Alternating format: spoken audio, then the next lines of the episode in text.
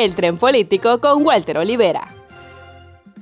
De libertades y glorias. Si los opositores quisieran realmente sacar a López Obrador del poder por las buenas, deberían de aprovechar y estar trabajando en la libertad del voto que habrá en la famosa revocación de mandato y trabajar fuertemente en las urnas. Bueno, Recordemos para sus opositores que en las elecciones pasadas fracasaron en las urnas, fracasaron en los tribunales y también fracasaron en las calles. Todo por tratar de destruir la imagen del presidente, la cual hemos dicho aquí con anterioridad, tiene una excelente estrategia de comunicación asertiva. Y es que López Obrador, cada vez que quiere colocar un mensaje en su base, basta con tener un micrófono en la boca. Y a veces ni eso y logra hacerlo. Y hay que decirlo, eso no cualquiera. Y es por eso precisamente que apenas se han podido quitar una pequeña pluma al ganso. Y en días pasados, en entrevista radiofónica y ante las presiones en el Senado, Marcelo Ebrard finalmente reveló con total libertad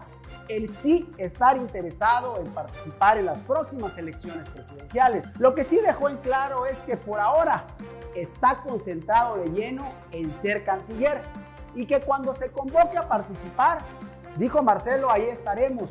Por lo visto, ya tenemos al primer valiente en levantar su ego o la mano.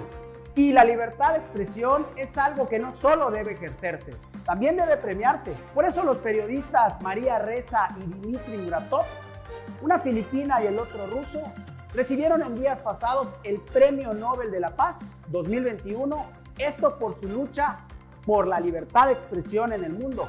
Enhorabuena.